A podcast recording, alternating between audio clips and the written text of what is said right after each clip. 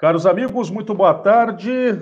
18 horas com 7 minutos, horário, novo horário do SC em debate, hoje, excepcionalmente, por causa das eleições, né? E, ou seja, é, para trazermos aqui para vocês os, as principais análises do que ocorreu né, nesse final de semana, final de semana de muito movimento, é, como não poderia ser diferente os resultados que dão aí a ideia do que deve acontecer mais para frente, é, em termos de, de, movimentação política, o mapa político do Estado, tudo isso a partir de agora aqui no S em Debate. Já já a Delor Lessa e a Anania Cipriano se juntam a nós, estão se preparando já, mas nós vamos começando já, 18 horas com 7 minutos. Esse, essa conversa de hoje, e é claro que eu cumprimento primeiramente Maria Helena, né, a nossa dama aqui, né,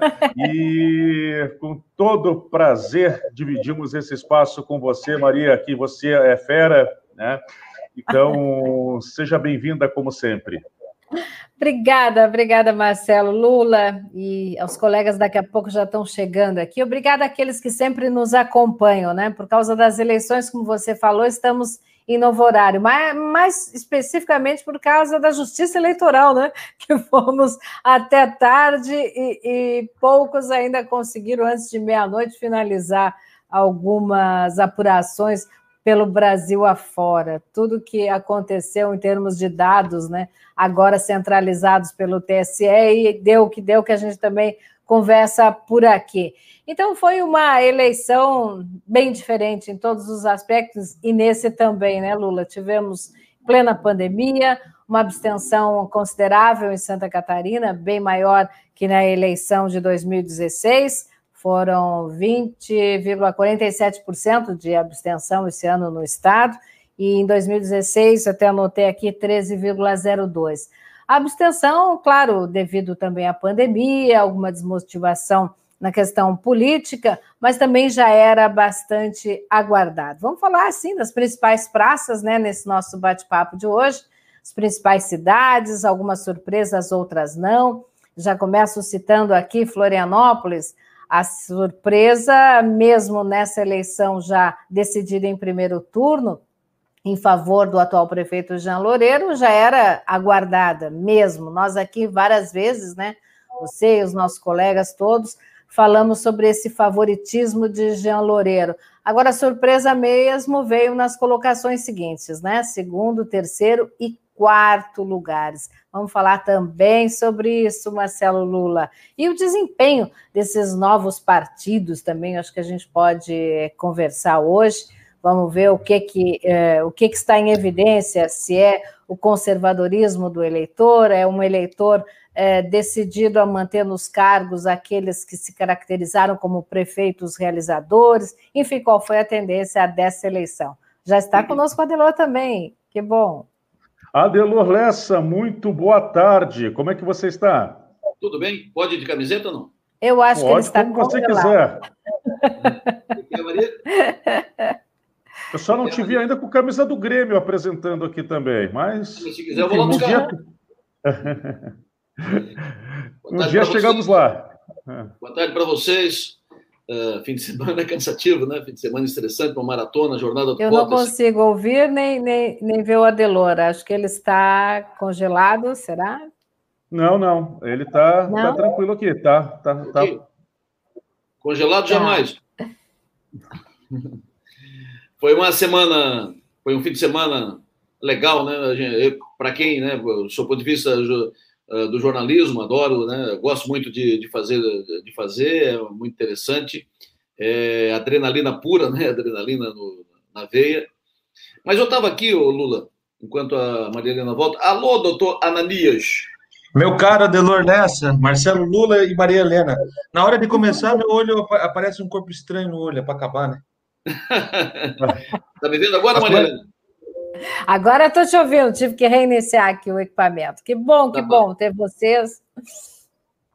Pois é, eu estava é fazendo conta. Estava fazendo conta aqui. Uh, nós tivemos uma eleição, uh, algumas observações, assim, uma eleição atípica, né? repetindo um pouco da eleição de 2018, porque aqui, por exemplo, o, o vereador mais votado teve 2.400 votos. A, projeção é que o mais votado fosse fazer 4 mil votos, aquela história de 4 mil, 3 mil votos, aquela loucura. Entendeu? espalhou muito, né? nós tivemos uma abstenção alta e, como disse, repetindo, espalhou muito, né? Então, não tivemos aquelas votações consagradoras, né? E, além disso, aqui pela região, nós tivemos a consolidação da força aqui na região do MDB e do PP, Partido Progressista, são os partidos mais fortes aqui na, na região. Uh, nós tivemos no Estado, entendo, a, a, força do MDB nos pequenos.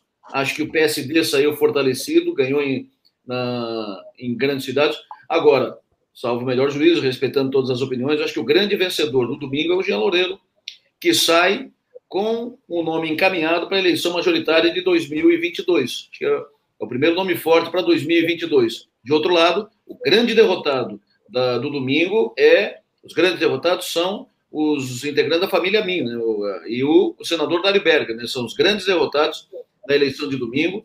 O Dário, inclusive, eh, para 2022, neste momento, projetar o Dário para 2022, sem chance, acho que está fora do jogo.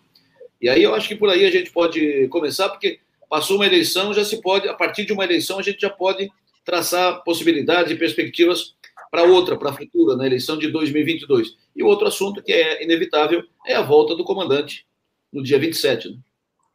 Sem sombra de dúvida. Comandante Carlos Moisés, que deve estar de volta, como bem lembrado aí, o Adelor Lessa. Bom, é... Bom, a questão de. Vamos começar então por Florianópolis, vamos pela capital, depois a gente passa ali para Criciúma, para Joinville, enfim.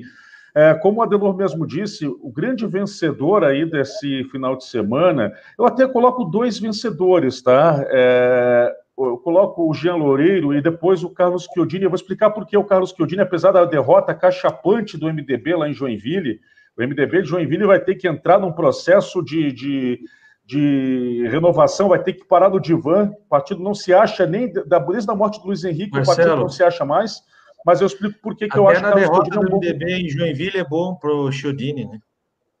Não, alço o, o Chiodini, até pelo trabalho que ele fez com os municípios do, do, do litoral norte e também no oeste, levou Cleiton Fossá a ficar em segundo lugar, coloca o Chiodini numa condição muito favorável para ser o próximo presidente estadual do MDB entre outras possibilidades. Mas depois vamos falar disso. Vamos falar de Floripa. É, o Adelor Lessa foi muito feliz. Eu acho também que Jean Loureiro foi o grande vencedor do final de semana. Depois de tudo o que aconteceu, prisão na Operação Chabu, a acusação de estupro, a qual ele nega, ele admite que teve um caso com essa, essa esse servidor, enfim, a situação toda está sendo investigada, é uma situação muito complicada. Uh, mas, enfim, é, é importante destacar que o Jean Loureiro ele conseguiu superar tudo isso com muita força, né? E, e isso é fruto que do trabalho que ele já vinha realizando, né? E que acabou ficando, ele criou uma musculatura tão forte que a população em determinado momento disse: não, peraí, eu fico com o prefeito que está realizando aqui as ações, está realizando as obras. E o Jean Loureiro ele se torna o nome é, é, do Democratas o nome obrigatório para qualquer coisa que acontecer em relação à eleição de 2022, o nome do Democratas, o nome que é porque as pessoas, as lideranças vão ter que passar e parar e conversar, chama-se Jean Loureiro, com certeza. É, e passou por tudo isso, Marcelo, passou por tudo isso. Hoje, inclusive, foi às redes sociais, dessa vez para pedir é, a público e diretamente à família, à esposa, às filhas, perdão pelo, pelo ocorrido, o que, segundo ele, não quis fazer antes para não misturar com o processo eleitoral, deixou para fazê-lo agora, dando mais uma satisfação à sociedade de que reconheceu o erro na questão é, conjugal e que está pedindo perdão para a família, porque ficou extremamente arrependido de tudo que aconteceu. E então é algo que a sociedade aqui em Florianópolis não considerou não nesse pleito. Até chegou a pensar se é que alguém considerou, imagina a votação que ele não iria fazer, né? É, seria bem, bem maior. Agora a surpresa sem dúvida, surpresa Maria. sem dúvida. Oi, pode falar, uhum. se, se, me permite, olha só, o, o Jean Loureiro, veja, eu já já expressei aqui minha opinião sobre o episódio. Né? Eu acho que a história da traição, isso é um assunto é, é, é privado, ele resolve em casa. Uhum. Para mim, grave foi, a, foi o episódio acontecido dentro do prédio público, entendeu? Aquilo ter acontecido, aquelas imagens, dentro do prédio público. Para acontecer aquilo e o cidadão não ser afetado, não ter, não ter uh, comprometimento no, na, sua, na, sua, na sua campanha, é porque ele estava com, com uma condição muito consolidada em Florianópolis. Né? Uhum. Uh, tem um amigo meu que costuma dizer o seguinte: olha, esse, esse político, se referindo, esse cara está tão forte, está tão forte, que se pegar ele estuprando uma velhinha na praça, vão botar culpa na velhinha, entendeu? Então, ele estava tão forte, o Jean estava tão consolidado, tão forte, tão forte, que aconteceu tudo aquilo e não mexeu. Ele aumentou é a, sua, a, sua, vantagem. E isso é, é, é um, é, é um, é um handicap, isso é um, é um super importante na análise para 2022. Só ele só sai do jogo para 2022 se porventura nesse mandato, nesses dois anos de mandato que vem pela frente, se ele fizer uma grande bobagem, se ele, uh, se ele der um, um, se ele der uma ré, se ele fizer uma. Porque se ele continuar nessa batida que ele vem, ele será candidato a governador em 2022, eu não tenho a menor dúvida. Olha só, eu acabei de receber né? uma. Eu acabei de receber até uma mensagem. É, coincidentemente, o Jean Loureiro passou uma mensagem agora para mim aqui.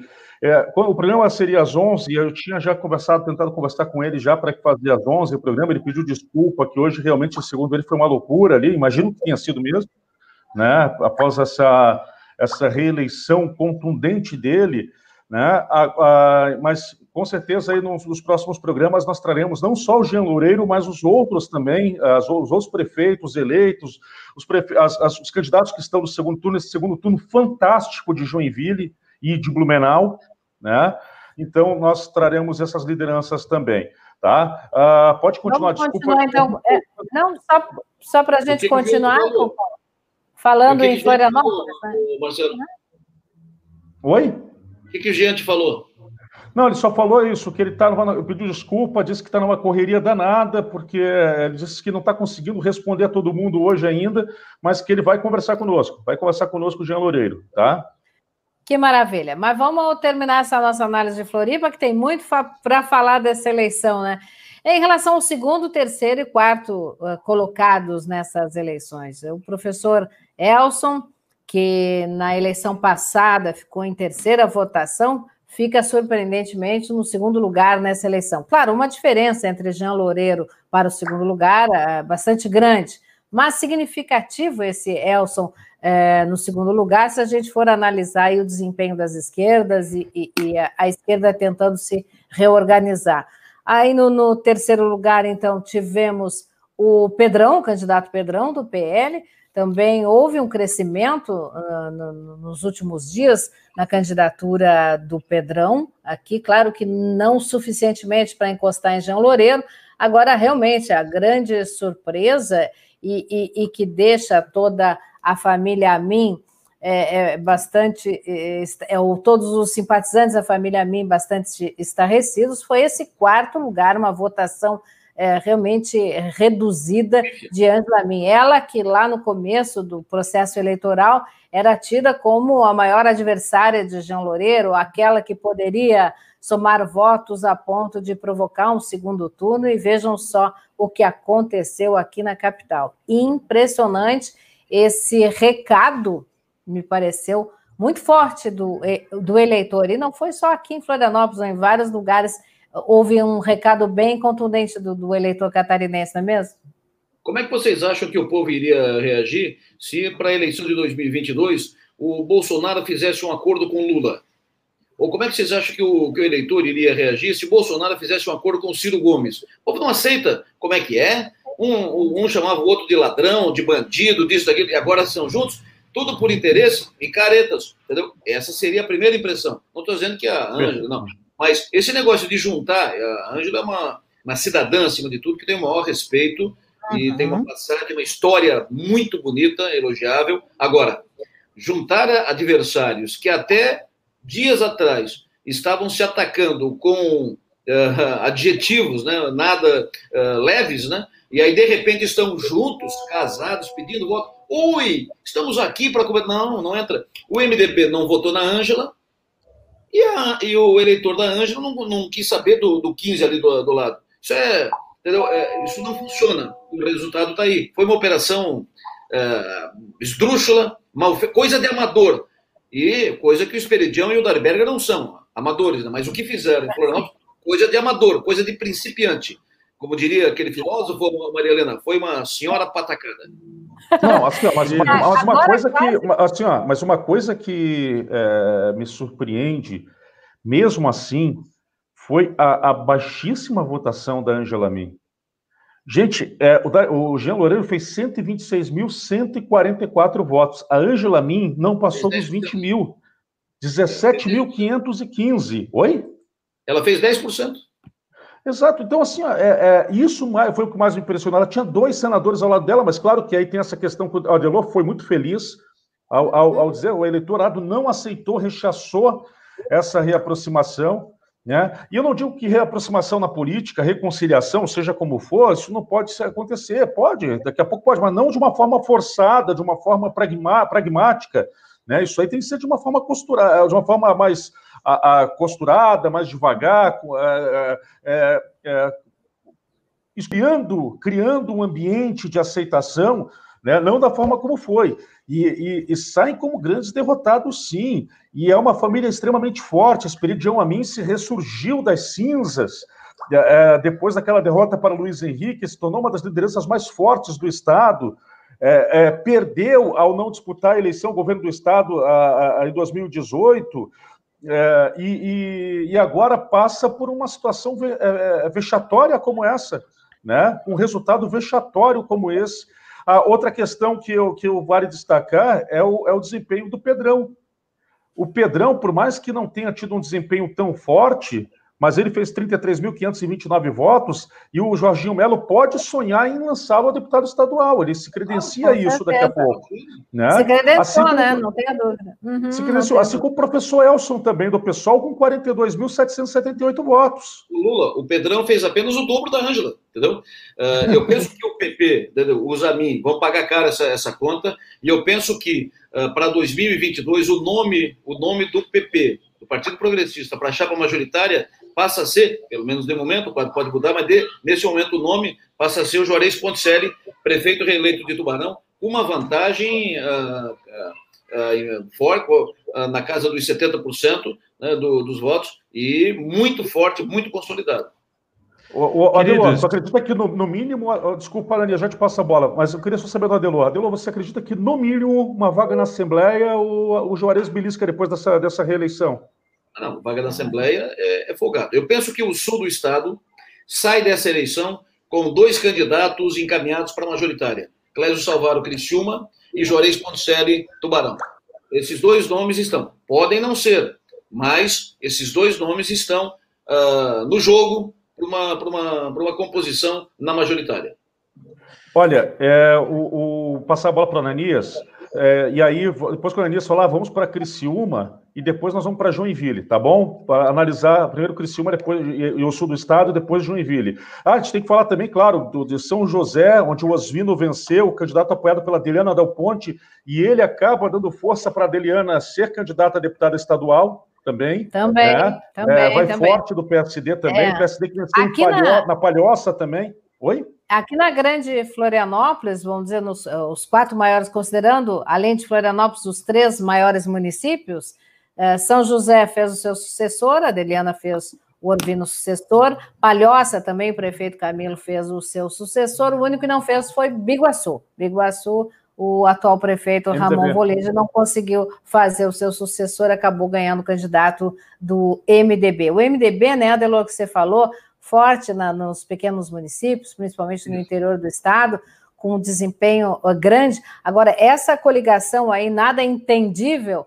é, por parte do eleitor, feita aqui na capital, quase que tem reflexos também no interior. Eu vi aqui em municípios pequenos da grande Florianópolis, com base forte do MDB, algumas coisinhas assim tendo que ser ajustadas porque o povo estava revoltado com a coligação na capital. Então, para vocês verem o que representou uh, negativamente, vamos dizer assim, essa coligação dos dois senadores e de partidos, na verdade, não vou falar nem dos senadores, mas de partidos é, historicamente concorrentes, quase inimigos, né, se a gente Inimigo. for ver a história como um todo. A relação do MDB com o PP em Florianópolis é de inimigo, não é de adversário, né? Adversário é, é o PP, o PSD e tal. PP e MDB é inimigo, é, é Grenal, é Grêmio Internacional, tem conversa. Perfeito.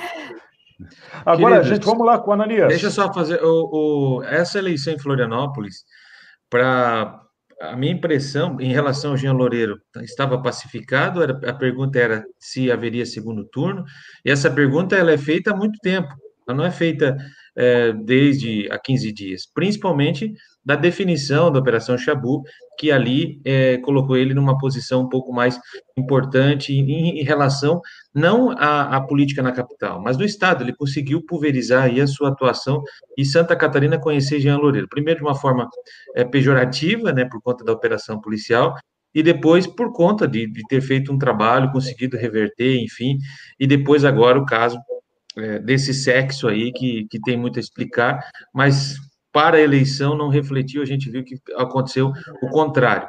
Agora, o que mais chama atenção na eleição em Florianópolis é, sem dúvida, a pluralidade em relação às agendas. Porque nós temos muitos partidos nas cidades grandes fazendo uma composição nas câmaras municipais. Mas em Florianópolis, certamente teremos a Câmara mais plural. Eu não, não gosto muito da agenda do PSOL, mas é uma. Eles conseguiram colocar agendas diversas e candidatos diversos. Mas essa é a democracia. A mesma democracia que faz com que eu não goste do PSOL é, fazendo parte da nossa estrutura de agenda política, é a mesma democracia que dá espaço para que eles sejam eleitos e com votações expressivas. O professor Elcio e também o vereador mais votado é do PSOL. Marquito. E aí, o Marquito. E aí a gente tem partidos tradicionais, a gente tem políticos tradicionais ficando para trás, né, muito para trás. E aí eu quero fazer um destaque, é que nós temos é, é, aí em Florianópolis, uma Câmara que vai, vai direcionar as principais agendas, eu diria, para o Estado de Santa Catarina. Grandes discussões teremos na Câmara de Florianópolis e que vão é, é, repercutir no Estado de Santa Catarina diante da pluralidade dessa agenda. E Não, com cinco mulheres, Ananias, cinco mulheres dessa vez compondo aí o Legislativo Municipal em Florianópolis. Também Sabe um, um fato curioso?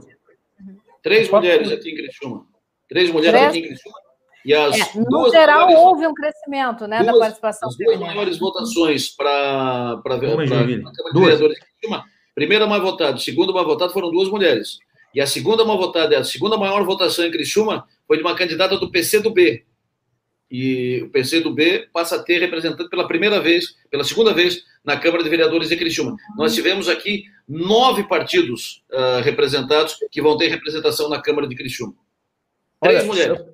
Eu estou tentando encontrar aqui uma candidata que acabou é, ficando como suplente de vereadora. Aqui, achei ela agora aqui, ó. A suplente de vereadora em, em Florianópolis. Até vou passar para o Darley. É, tem uma que é muçulmana depois. também, né? Não é, tem uma é, é, é, é, isso que, é dela que eu quero falar. A Fátima. A Fátima, ela é, ela é muçulmana. Ela, inclusive, a foto dela de campanha é com lenço né, com o hijab. E até eu passar para o Darley, se o Darley puder colocar para nós aí no ar é, a foto dela, porque eu achei muito interessante. Muito... E ela é do partido do Jean Loureiro, né? A Fátima. E a Fátima, para você ter uma ideia, ela acabou recebendo 269 votos. E ela está na suplência do Democratas aí né?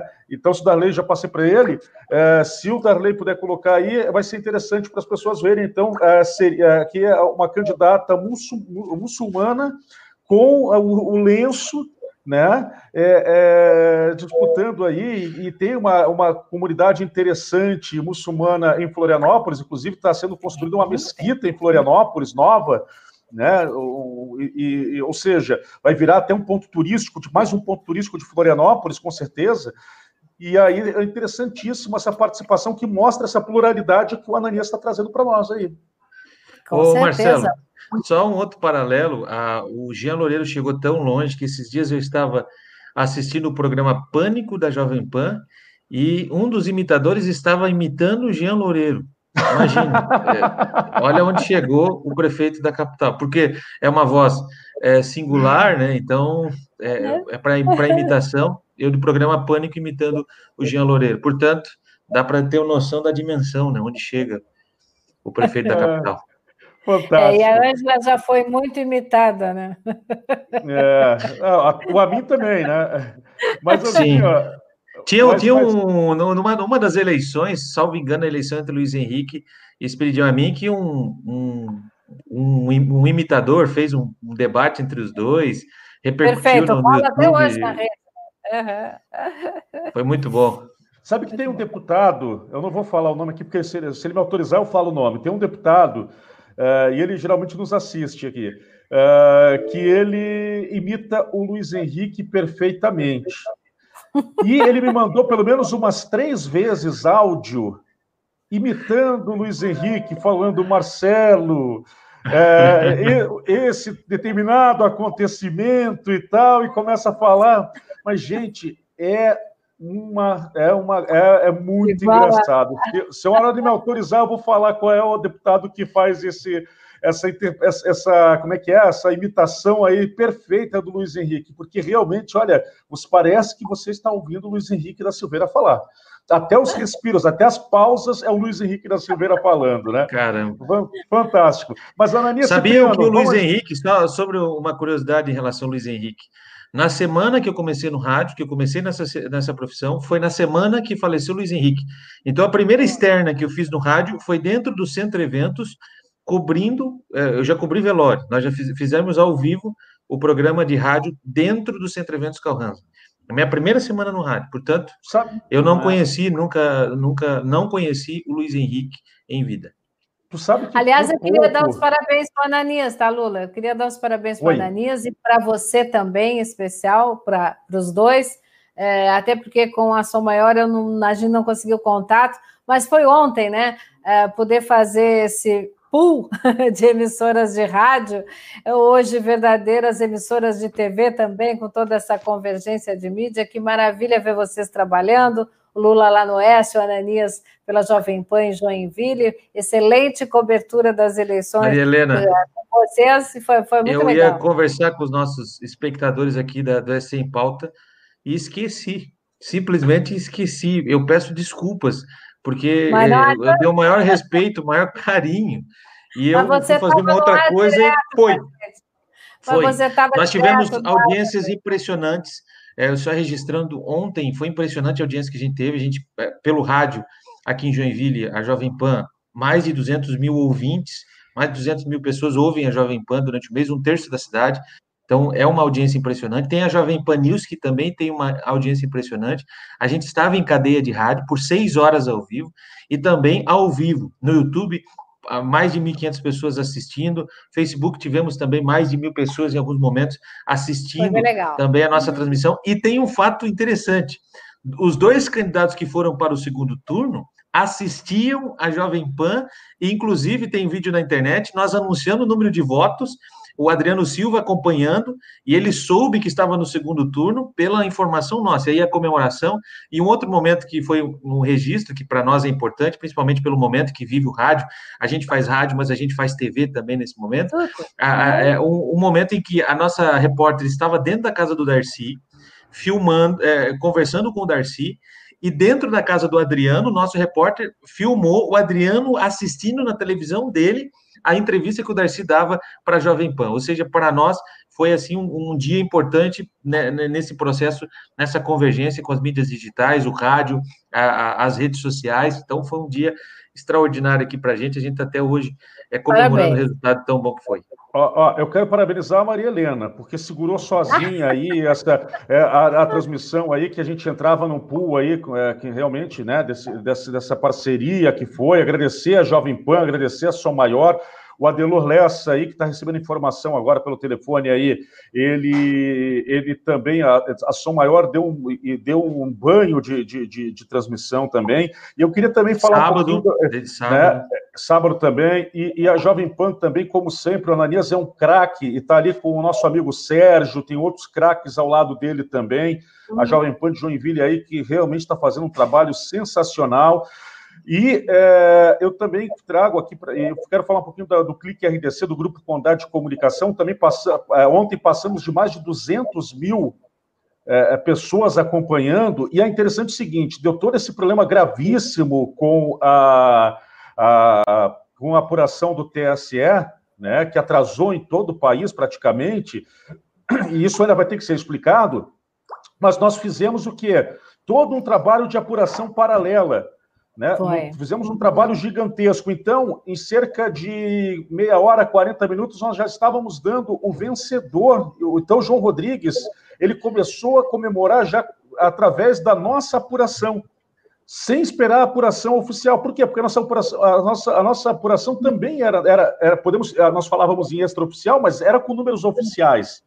Né? Eram com números oficiais. Então, aí, é, o João Rodrigues começou a comemorar a partir da nossa apuração. Então, assim, foi uma noite fantástica, realmente. É, é, cansativa, é, né, por causa, principalmente por causa do TSE também, que, que, que, teve esse atraso aí inexplicável. Mas, enfim, é a Copa do Mundo de quem trabalha com, com, verdade. O, o, a, com, né, com a política, com a economia, e que é com certeza aquele momento que nos deixa, a, ainda deixa com a experiência que nós temos, mas nos deixa né, com aquele friozinho na barriga, Sempre. com aquela ansiedade. Uhum né, com aquela vontade de participar do processo, levando para as pessoas as informações, e foi isso que aconteceu. Então. Não, é, e todo é... mundo se desdobrando, né, Lula? Porque, é, assim como a eleição totalmente é, digital, é, é, estávamos já numa evolução no país em termos de velocidade de dados, de resultados de eleições, ficávamos é, estados, cidades, até mesmo competindo, quem é que vai concluir primeiro, e de repente acontece tudo aquilo, e a gente volta a um exercício bastante antigo no jornalismo, principalmente do rádio, aquela coisa de contar ali, ó, contar e, e dando a informação em primeira mão. Foi, foi muito legal esse, essa volta, de certa forma, às origens do rádio, o improviso, até porque os dados não chegavam, né? Foi muito legal. Vocês estão de parabéns. Mas eu quero saber, Obrigado. Joinville, Ananias. Vamos lá, Joinville, falando... Ananias. Bom, Joinville aconteceu aquilo que nós já esperávamos. Quem acompanha o S em Pauta sabe que a gente já vinha avisando sobre essa possibilidade. Eu lembro, Marcelo, que quando eu falava, olha, aqui, aqui na Jovem Pan tinha gente que ia lá comentar, é, fazer comentários obscuros, inclusive jornalistas, né? é, infelizmente, colocavam em discreto, mas é, é, é, o sentimento, tem que parar, tem que analisar as coisas, tem que analisar qual é o momento, analisar é, é, o, como que foi a gestão do Deller, porque o Fernando Krenig, ele não perdeu a eleição. Quem perdeu a eleição foi o do Deller. O Fernando Krenig pagou para ver, montou a estrutura do Dudeller e depois escondeu o Dudeller. Obviamente que teria problemas nessa eleição. E aí, ainda, é, foi uma votação, ao meu ver, muito ruim para o Fernando Krelling, pelo que ele representa, mas ainda assim, diante de tudo isso, ele conseguiu quase 50 mil votos. O Darcy de Matos e o Adriano Silva estão no segundo turno, e agora a questão é diferente.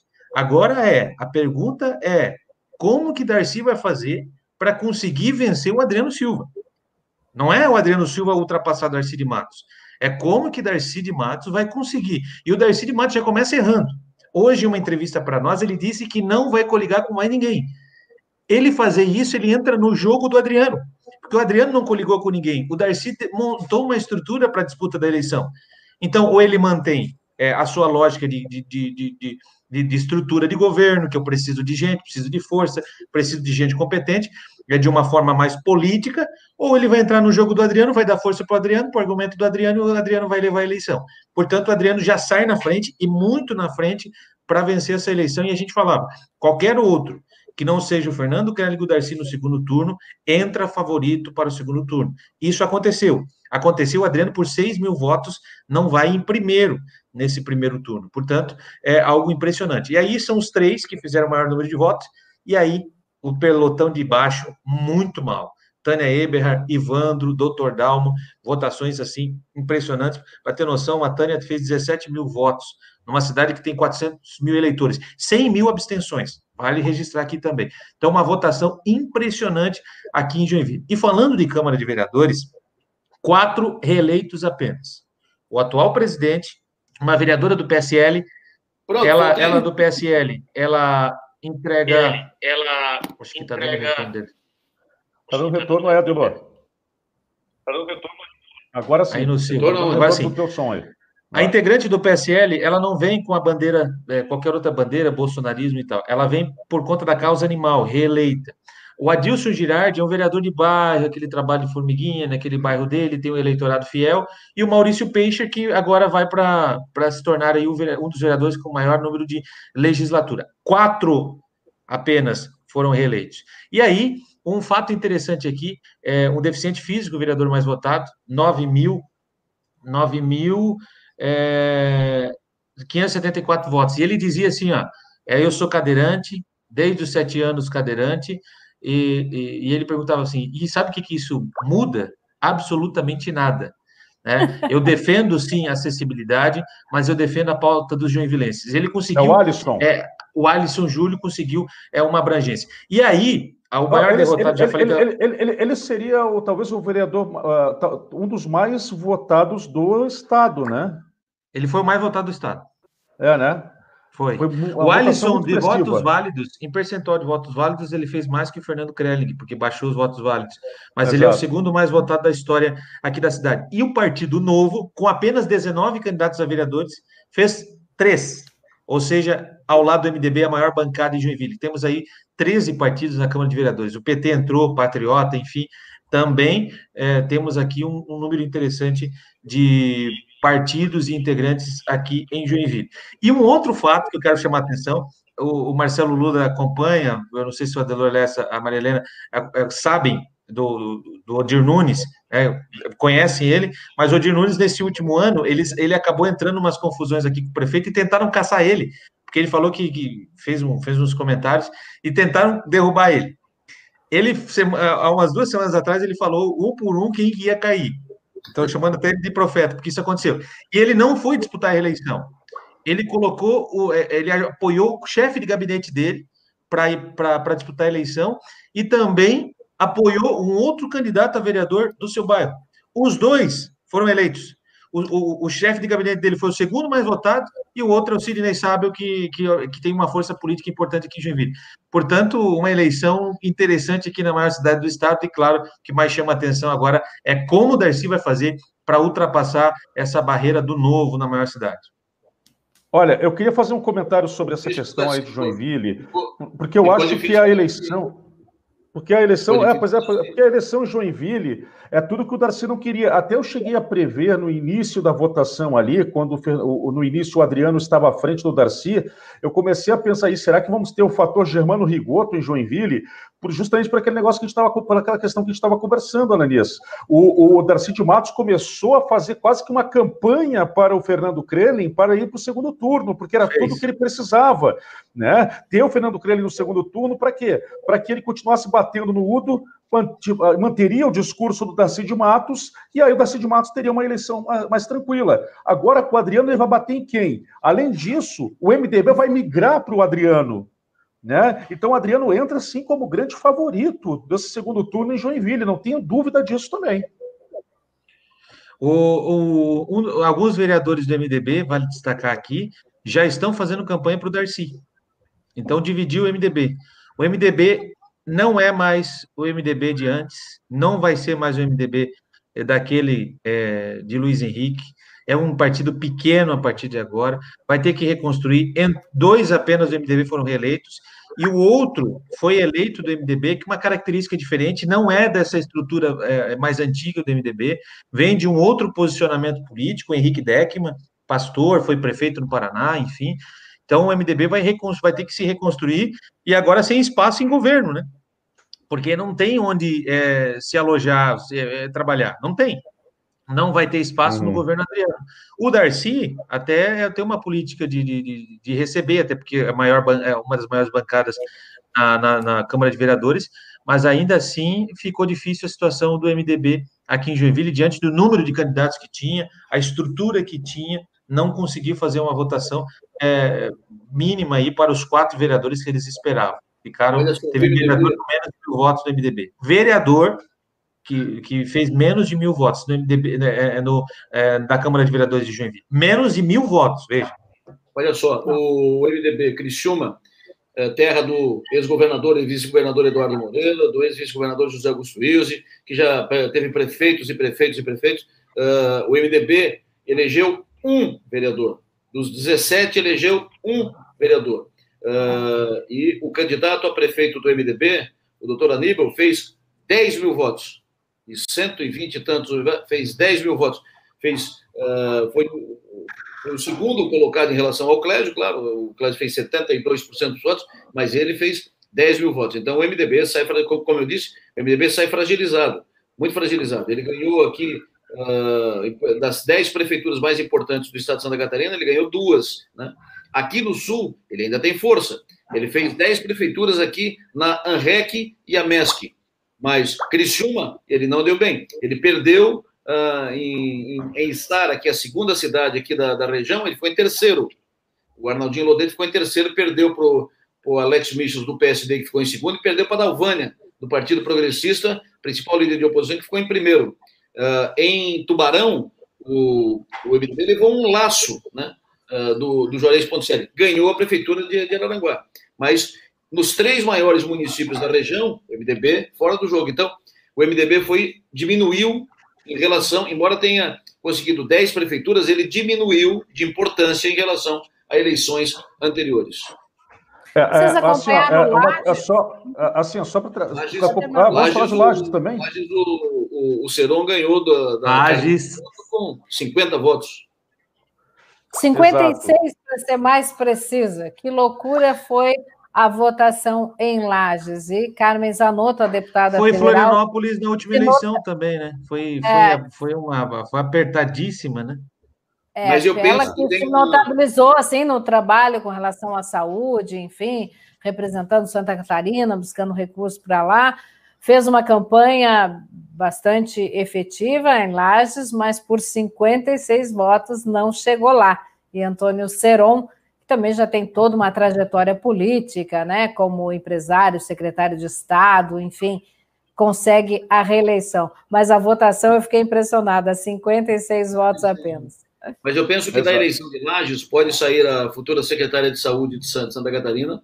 Uh, a, a, a e, o, e penso que, estrategicamente, mesmo dependendo da diferença, a diferença vai ser esquecida em pouco tempo, penso que o projeto do governador, ex-governador Colombo, vencer Lages, foi muito importante. O Colombo sai de, sai de Lages com a vitória, e se, se consolida no processo estadual. Ele está fazendo, está correndo o estado inteiro, participou da campanha e o Colombo volta a ser um dos nomes mais importantes do PSD numa composição majoritária. Hoje seria o Colombo, o Milton Obos e o Napoleão. E o Colombo pode ser candidato a, a senador de novo, pode ser um candidato a, a governador, ele está no jogo. Exato. Foi quase, perfeito. foi quase que não deu. É, a, a, mas a análise é por aí. Os nomes, os três nomes que devem estar na, entre os três, entre os nomes que devem estar na majoritária, passa por esses três mesmo aí, como a Delor falou, Napoleão Bernardes, sem sombra de dúvida, né? É, é, é, tem, é, tem o apadrinhamento aí do Júlio Garcia e também do Dr. Jorge Bonhausen. Ah, também tem aí ah, o próprio Milton Obus e, o, e claro, o ex-governador Raimundo Colombo, sem sombra de dúvida, são lideranças que aparecem aí com musculatura para pensar em 2022. Se vocês depois quiserem, eu vou falar um pouco de Chapecó também, mas se vocês quiserem, o, o ressurgimento de João Rodrigues, mas se vocês quiserem, depois eu tenho um mapa aqui e é, é, também do comportamento de cada partido de 2012, 2016 e, 2000, e agora 2020. E é interessante como o MDB vem perdendo espaço no Estado, apesar de continuar sendo o partido com o maior número de prefeituras. Mas olha só, em Chapecó, o João Rodrigues venceu, João Rodrigues acaba se tornando um fênix. Eu até escrevi sobre isso hoje, porque ele, ele passou praticamente um ano na cadeia. Saiu da cadeia para se eleger deputado federal. Não levou, mas nas urnas ele ganhou. Né? Nas urnas ele conseguiu que o eleitorado desse o voto para ele. E agora a mesma coisa, estava ali, a, a, a, havia muita, muito, havia muita propaganda de, em Chapecó, podemos falar assim, de que o João Rodrigues não assumiria a prefeitura, que o João Rodrigues não poderia ser o candidato, que, enfim. E aí o João Rodrigues acabou dando essa resposta nas urnas, venceu bem a eleição, venceu com 50.467 votos, 47,66% dos votos né? E, é, enquanto o segundo colocado, Cleiton Fossá, fez 21.940 votos, fez 20,72%. E aí, em terceiro, ficou Cláudio Vinhati, que tinha o PT de vice, tinha o Pedro Kizai de vice, com, 19 mil, com 20.649 votos, 19,50%. O que é interessante disso, além da vitória do João Rodrigues, como eu disse, uma vitória de Fênix para o João Rodrigues, né? A, a, também é importante destacar que o Cleiton Fossá foi com, foi com chapa pura. Ele foi com o empresário Giovanni Balém é, é, como vice. E, e, é um trabalho, por isso que eu falei do, do, do, do, Carlos Chiodini, deputado federal Carlos Chiodini, porque foi um trabalho do Carlos Chiodini, que matou no peito e assumiu a candidatura do Cleiton Fossá, e, inclusive, a, a, foi quem organizou a estrutura para o Cleiton Fossá. E o Cleiton Fossá não foi mal, ele se credencia também agora, pelo Oeste, a disputar uma vaga para a Assembleia Legislativa com a votação que fez. Né? É claro que vai precisar de muito mais, mas saindo do Oeste, pelo menos com esses 20, com, esses, com 20 mil, com 15 mil votos, é voto para poder aí já é, é, disputar uma, uma, né, uma, uma, vaga, uma cadeira na Assembleia Legislativa. Então, o Carlos, por isso que eu falei do Carlos Chiodini, além do litoral, além de outros municípios menores também, ali em Xaxim, Xanxerê, é, no Oeste, e a Biguaçu, no litoral, entre outros municípios, mostrou aí o que o Carlos Chiodini se credencia, está gabaritado, inclusive, para presidir o MDB no Estado. O, o Marcelo, só abrindo um colchete, a, a vitória do João é também uma, uma derrota imposta ao Merígio, né? Total. Porque, olha só, para você ter uma ideia, o Márcio Sander que é um, um ex-secretário, é um é ex-secretário, atualmente vereador, está terminando o mandato, já foi presidente da Câmara pelo menos três vezes. Ele é sobrinho do falecido Milton Sander, né, que foi considerado o maior prefeito da história de Chapecó, que foi deputado, o Márcio Sander fez apenas 1.678 votos. E quem bancou a candidatura do Márcio Sander, inclusive não deixou o Márcio Sander colegar, foi Gelson Merizio. Então, uma derrota cachapante para o Gelson Merizio, com toda certeza, sem sombra de dúvida. Né? Agora, também, outros dois derrotados da eleição em Chapecó, Luciano Buligon e Caroline Detone. Luciano Buligon e Caroline Detone fizeram uma aposta muito cara, tá? E é, é, mais a Caroline do que o Buligon, porque o Buligon queria a Caroline Detone como candidata a prefeita. A Caroline Detone o que que fez? Não, não vou ser candidata a prefeita. Buscou o Leonardo Granzotto, sabe-se lá de onde, e, e, aí ele veio do Rio Grande do Sul. Muito embora o Leonardo Granzotto ele tem uma família é, conhecida em Chapecó, tem o doutor Granzotto, que é um médico muito respeitado, uma pessoa muito querida, atuante na sociedade, mas o Leonardo Granzotto, até meses antes da eleição, morava no Rio Grande do Sul. Né? Ganhou espaço com a Carolina Detone por causa, por causa do, do, do, discurso ideológico dele, bolsonarista. E aí acabou, então, porque eu digo assim, ó, o problema não é o discurso ideológico ideológico bolsonarista. O problema todo é que isso não cabe para uma eleição municipal. Eleição municipal você tem que discutir temas locais. E o Leonardo Granzotto demonstrou um despreparo total. Todo se demonstrou. Então, assim, o que, que acontece? A Carolina Detoni pensou assim: eu fiz mais de 100 mil votos para ser deputada eu vou eleger um desconhecido, eu tenho força para isso. E acabou pagando muito caro, porque os 100 mil votos não são dela, são de Jair Bolsonaro. Ela sai pequena da eleição, ele só fez 8.058 votos, e o prefeito Luciano Buligon também vai ter que cuidar muito para não entrar para o ostracismo agora. Né? Marcelo, Marcelo, eh, inclusive, essa eleição nos permite uma reflexão sobre essa questão do voto bolsonarista, entendeu? Eh, com todos os méritos e com, todo, com todos os méritos que tenha o presidente Bolsonaro e com todos os méritos que tenham todos os, os deputados e líderes políticos ligados a, ao bolsonarismo.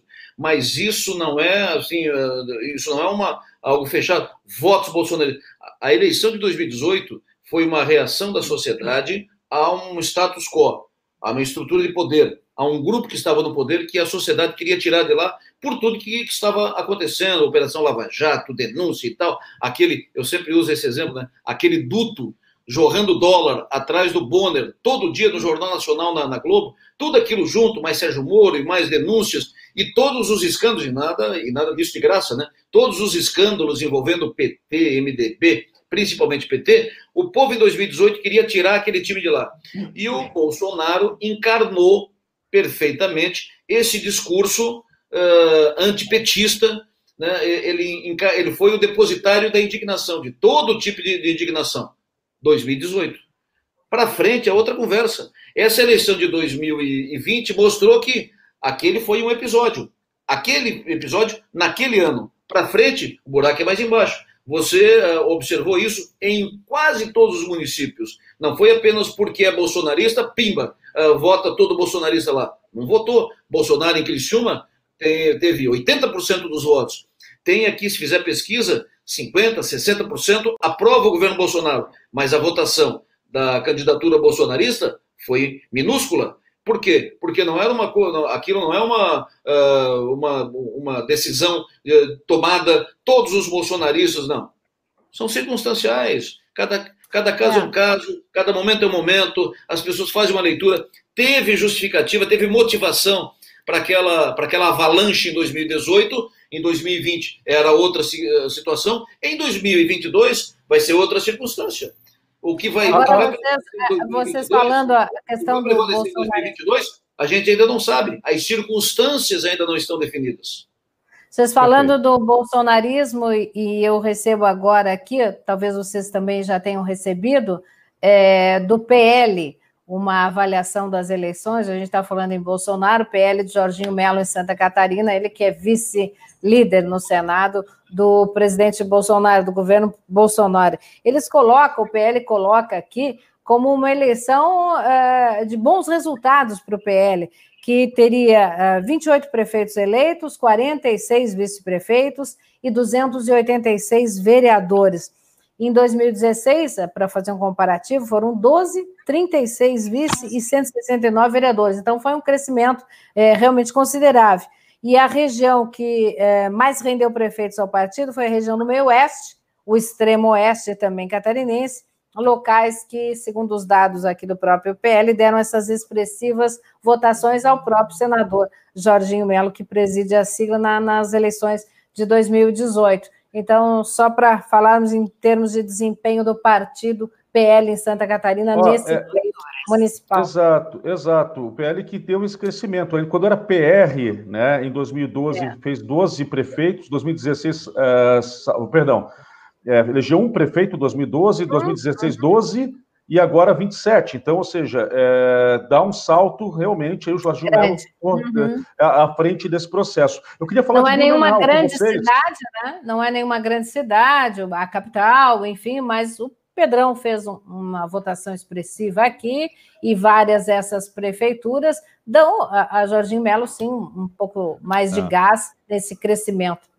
É, eu acho que o gás maior fica por conta do MDB, ainda mesmo com a, com a derrota, que foi uma tragédia para o MDB em Joinville né? Mas aí entra o Antídio Lunelli, daqui a pouquinho vamos falar do Antídio Lunelli também. Mas antes eu queria falar de Blumenau, porque tem Mário Hildebrand e João Paulo Kleinberg no segundo turno. Mário Hildebrand fez 68.222 votos contra 24.957 do João Paulo Kleinberg. O que, que acontece? É, é, e, ah, e detalhe, hein? o João Paulo Kleinberg por pouco não perdeu, não ficou de fora do segundo turno para o candidato do Novo também. O Odair Tramontini, que é um promotor de justiça, fez 22.846 votos, desbancando aí o Ricardo Alba, que fez 17.487, a Ana Paula Lima, que fez apenas 8.359, e o Ivan Nats, que também fez apenas 7.227. Então, assim, é, por pouco não ficou de fora. E tem um detalhe curioso nessa questão que eu trouxe nessa semana, inclusive na minha coluna, antecipando aí a, a, a eleição, é que o, o, tanto o Mário Hildebrand quanto o João Paulo Kleinben queriam o Ronaldo Baumgarten, é, empresário muito conhecido na região de Blumenau, ele que é do PSD, como vice.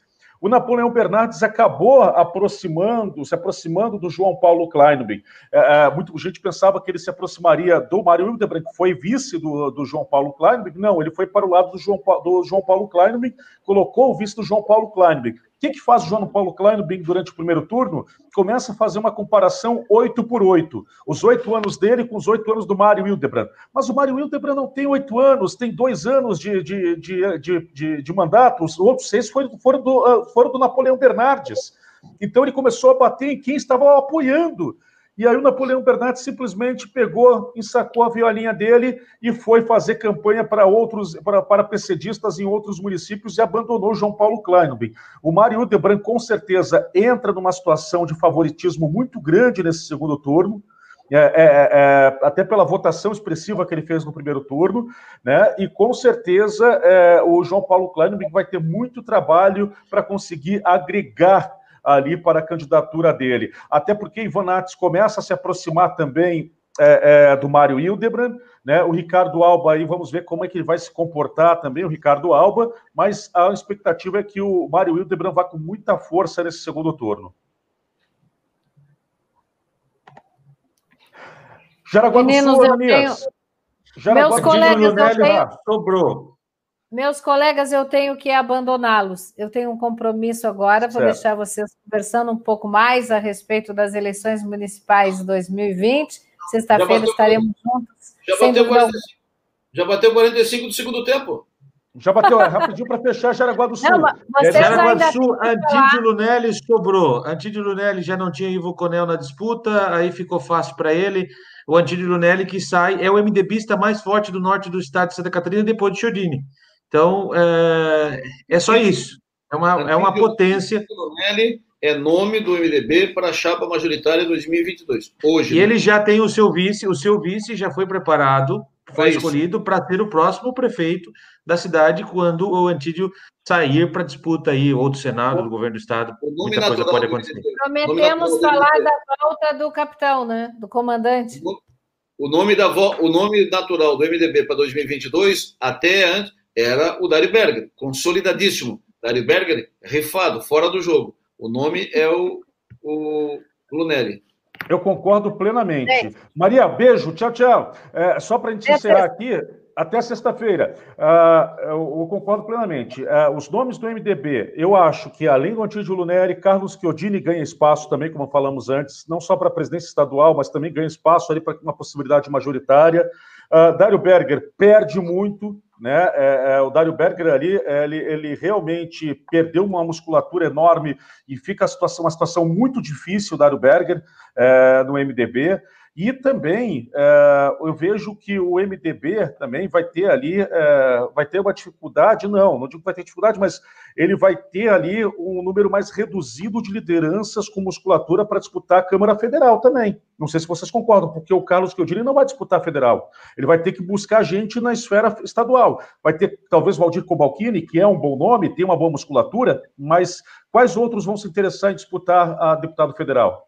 Eduardo Moreira. Ô, Marcelo, Marcelo, é, só é, um nome forte. Eduardo Pio Moreira é um nome fortíssimo. Podia disputar embora, Senado. Embora já um tenha. Embora uh, até, até, até 10 dias atrás, o Eduardo estava nome mapeado para de, deputado federal, já com uh, dobrando aqui no Vale do Araranguá com esse, na região carbonífera com esse. No final, aqui há uns, de uns 10 dias para cá, eu tenho ouvido, não falei com ele ainda sobre isso. Daqui a pouco, se ele está acompanhando o nosso, o nosso pauta, ele manda mensagem mas uh, eu tenho ouvido que o Eduardo pode disputar deputado estadual para fazer uma votação consagradora, talvez presidência da Assembleia, e também teria sido assim eh, aconselhado, não pressionado, né, mas teria recebido uh, apelos e tal e sugestões da família para ficar mais perto da família, de casa. Seria interessantíssima a candidatura de um ex-governador né, do peso do Eduardo Pinho Moreira disputando uma vaga na Assembleia Legislativa, hein? E não tenho dúvida de que seria um presidente. Imagina o cidadão do peso do Eduardo dentro da Assembleia, o quanto iria contribuir, inclusive, para o governo, para a Assembleia e tal, né? Seria muito interessante. Mas essa é uma especulação. O que era, o que estava consolidado até poucos dias atrás, é que o Eduardo estava com um plano pronto para disputar deputado federal. Essa de estadual é uma especulação de bastidores que eu ouvi, não ouvi dele isso, nenhum sinal dele sobre isso, mas é uma especulação que está correndo por aqui. Pois é. E, gente, então vamos para encerrar. Então, só para encerrar, falar rapidinho aqui de Brusque né, e São José. São José, como eu falei antes, a Adeliana Dal Ponte acaba sendo é, alçada a condição aí de uma candidata fortíssima para disputar a Assembleia Legislativa também, disso não tenha dúvida. Essa foi mais, é, mais uma derrota de Dário Berger, na verdade, também, né? A São José a Adeliana Dal Ponte aí conseguiu fazer é, o, o, que o Osvino, Orvino vencesse aí com 26,57% dos votos. o candidato, a, a, o segundo colocado, para vocês terem uma ideia, o Moacir da Silva, ele foi uma eleição não tão. Perdão, Fernando Anselmo, do PSL, ele fez 15.786, e depois o Moacir da Silva, do PDT, que fez 12.458. É, Bom, é, e aí, com certeza, a Adriana Dal Ponte é, é, acabou sendo também uma eleição quase que plebiscitária, né? E houve, eu acredito que com essa eleição, há um sentimento em São José de aprovação, pelo menos, do mandato dela. Não sei se vocês claro, concordam com isso. Claro, claro, até porque foi uma candidatura da Adeliana, né? A Adeliana, uh, vou dizer que bancou, entendeu? mas a Adeliana trabalhou, cacifou e tal, impressionou, articulou para a candidatura do Orvino, que é uma figura, uma figura ímpar e tal, tem todo um jeito, ele é muito uh, fraterno e tal, e tem 40 anos de mandato de vereador, e pela primeira vez disputou a eleição majoritária e emplacou o prefeito de, de São José. Lá em São José, eu ouvia muito, até meses atrás, que o Luizinho da, da rádio. Da regional. Seria, da regional seria o grande, o grande favorito. E ficou longe, né? Ficou em quarto lugar. Né? É que o Luizinho se envolveu com algumas polêmicas lá com a polícia e com a igreja evangélica, né? Então aí acabou realmente tirando a força dele.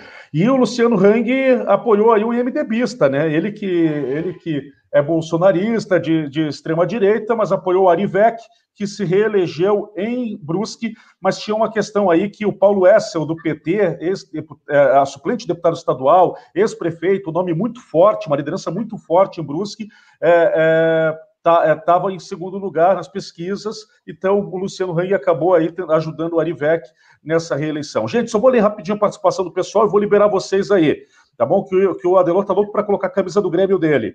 Guilherme Matos, meu querido Guilherme Matos, vou começar já. Salvar os Jean estão legitimados para o governo do Estado em 2022. Clécio Salvaro, com toda certeza também. Falamos aqui, o Clécio Salvaro entra com muita força para 2022, Hoje, na minha opinião, é o nome mais forte do PSDB para disputar. A, a, a, ele é padrinho da Giovanna Dessá. A Giovanna Dessá nunca vai, vai bater de frente com o Clécio Salvaro. E o Clécio Salvaro já deu recado para o Merizio, quando o Merizio se filiou ao PSDB. Ó, é, é, é, tem fila, né? Tem fila no PSDB. A Giovana então... tem dito, a, a Giovana hoje tem o um nome estadualizado, preside o PSDB e tal, mas a Giovana não faz segredo. O Clésio está na frente na fila. Entendeu? Então, a preferência do, do Clésio. Ela define o. Uh, se o Clésio não quiser, se o Clésio descartar uma candidatura majoritária, ela vai analisar a possibilidade de. Mas o primeiro nome é do Clésio. O Clésio tem preferência. Perfeito, perfeito. É, ainda também o Gabriel Augusto Schaeffer, um abraço. Boa tarde, Marcelo. Parabéns pela apuração e análise das eleições de ontem. Abraço, Gabriel. Obrigado. Ainda também aqui o Paulo Henrique Bassan Kessler. Boa tarde, Quarteto Fantástico. Ótimo programa. Ainda também a Sheila Cristina, boa noite, Quarteto Fantástico. Perdemos ontem um ex-governador, é verdade, né? Tivemos aí a, a, a morte de um ex-governador é, é, é, de Santa Catarina e que, infelizmente, né, é, foi bem no dia de uma eleição, até para ver como foi trágico a morte do Henrique Córdova. Henrique Córdova, que me corrija, Delor, essa era do PDS, não é isso? Não, Chegou do PDS. Foi, foi, O Córdova foi do PFL, o foi Córdova, da Arena. Da, foi, foi do PDS, foi do PSD, foi da, uh, do PFL, foi, foi do, do PDS, foi do PPS, né, disputou a eleição para prefeito pelo PPS. O Córdova foi vice do Jorge Bornhausen e assumiu Exato. como governador quando o Bornhausen disputou o Senado em 1982. Uh, foi um deputado federal, antes disso, um deputado federal, tribuno brilhante, né? um dos grandes oradores de Santa Catarina. Você podia discordar do que do conteúdo, mas como tribuno, um tribuno brilhante, o Henrique Hélio, um velho de Córdoba. Perfeito, então, que, que Deus o tenha. Ah, Guilherme Matos, o discurso do Daci vai ter que transformar o candidato do novo em Moisés, inexperiente. Eu acho que é esse caminho, né, Ananias, que ele está levando, né? É, é mas é o, o perigo do Darcy entrar para esse caminho porque o Adriano já se preparou para isso. Sabe como? É um empresário. Ele fez o curso do Renova, fez aquele, se preparou para ser prefeito e tal. Então, quando entrar nessa. Né, e ele já, já ouviu isso, ele entra nessa saída aí e fica muito bem. Ele falou: ó, o, o, o meu o meu secretário ele vai passar por um processo seletivo, vai ter que mandar currículo, vai ter que mandar histórico, vai ter que ser uma, um, vão, ter três ali que vai chegar até mim, eu vou decidir um dos três. Então, ele preparou o discurso até para apanhar em relação a isso. Eu acho muito difícil a vida do Moisés, do, do Darcy. Foi por, isso que, Se ele for por esse caminho, ele pega mal, porque o Adriano é empresário, é do setor produtivo, vem da iniciativa privada, tem tradição, tem família nisso, nasceu, nasceu nesse meio. O Moisés não tem nada disso, entendeu? O Moisés não tinha isso, isso no currículo, era outra, outra história. Então, é, o Darcy tem que avaliar o discurso para não dar um tiro no pé. E o Adriano foi vice-presidente da CIG, né? Vice-presidente da CIG. E é empresário de um grande laboratório também, então ele não entra totalmente cru nessa situação, não entra sem saber onde que está se metendo, com toda certeza. Policial Federal Edgar Lopes, parabéns ao Ananias, dando um baile na informação vinda de Joinville. Aí, Ananias, sem jogar confete em vocês, eu tenho aprendido muito no aspecto político. Muito obrigado, Edgar. Grande abraço. Ele ainda disse que Jorginho Melo se fortalece para vir como governador. Em contraponto, a governadora ainda não deslanchou seu projeto e talvez esteja sentindo a possível volta de Moisés, fato que a esconderia de vez, que é verdade. E dá, uma boa noite a, a, Maria Helena aí, muito bom ouvir seus comentários, com certeza, Maria, querida Maria Helena também.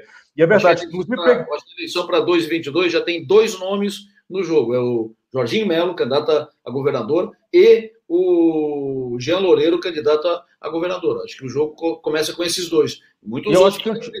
Mas esses dois eu aí eu acho que estão no jogo. Mas eu ainda coloco o Clécio Salvaro, o Antídio Lunelli e o Carlos Chiodini. Eu coloco esses ainda também no jogo, e Raimundo Colombo também ali. Vamos, vamos uh, Raimundo Colombo, Napoleão Bernardes e Milton Obus também. Eu acho que começa por esse grupo aí. Uh, o, o, o, né? E a outra coisa rapidinho aqui que eu queria saber, porque eu estou em Balneário Camboriú essa semana, e depois em Joinville, também final da semana, é, é, vou até passar ali, vou dar, vou dar um oi para o Ananias. Seguinte, é, aqui em Balneário Camboriú, se ele reelegeu bem aí o Fabrício de Oliveira e se credencia também para voltar a disputar uma vaga. Ele foi, já foi suplente de deputado federal, já assumiu, inclusive, por um tempo como deputado federal, ou até mesmo para deputado estadual, o jovem Fabrício de Oliveira, do Podemos, é, que se reelegeu bem, venceu aqui o Edson Periquito, entre outros, mas o maior adversário era o Edson Periquito, que também, Adelor, teve um fator parecido com Florianópolis. O Edson Periquito foi apoiado pelo Leonel Pavan, e aqui também não foi muito bem aceito, não, porque Leonel Pavan e Edson Periquito também já foram inimigos políticos também. Tá bom? Gente, é, um grande abraço a vocês. Ananias Cipriano, sempre na Jovem Pan, fazendo esse sucesso danado. E aqui também com a sua coluna, né, Ananias? Um abraço. Era para eu ter feito um texto hoje, ia fazer bonito e tal, para poder. Puxa vida, dormi três horas, fiz, fiz jornal, fiquei aqui de manhã na rádio e depois. Agora que eu tô, que eu tô voltando a a, a mexer aqui com, com, com, é, fazendo o que a gente está acostumado, trazer informação e tal. Aí tem as questões da, da coordenação lá também, acaba. Mas amanhã vai ter um texto bem legal aí sobre as eleições, um apanhado em todo o estado, uma, a visão do Ananias sobre a eleição. Show de bola, então vamos aguardar. Adelor Lessa, sempre também maior sucesso na Som Maior, no Portal 48. Grande abraço, Adelor. Tamo junto, tamo junto. Um abraço, bom estar com vocês, até sexta. Até sexta também. E, enfim, último comentário aqui que aparece aqui do, do Leandro Ribeiro Maciel. Parabéns, quarteto. Se depender somente de nós, Moisés ficará em casa, tocando violão, fazendo cerveja. Que fique a Daniela como governadora. Né? Hoje, engraçado que eu peguei, eu peguei o voo com ela. Né? Ô, Leandro, acho Oi? que vai ficar só na tua vontade, Leandro, porque acho que o, é. o comandante volta no dia 27. O que, que eu é. vejo?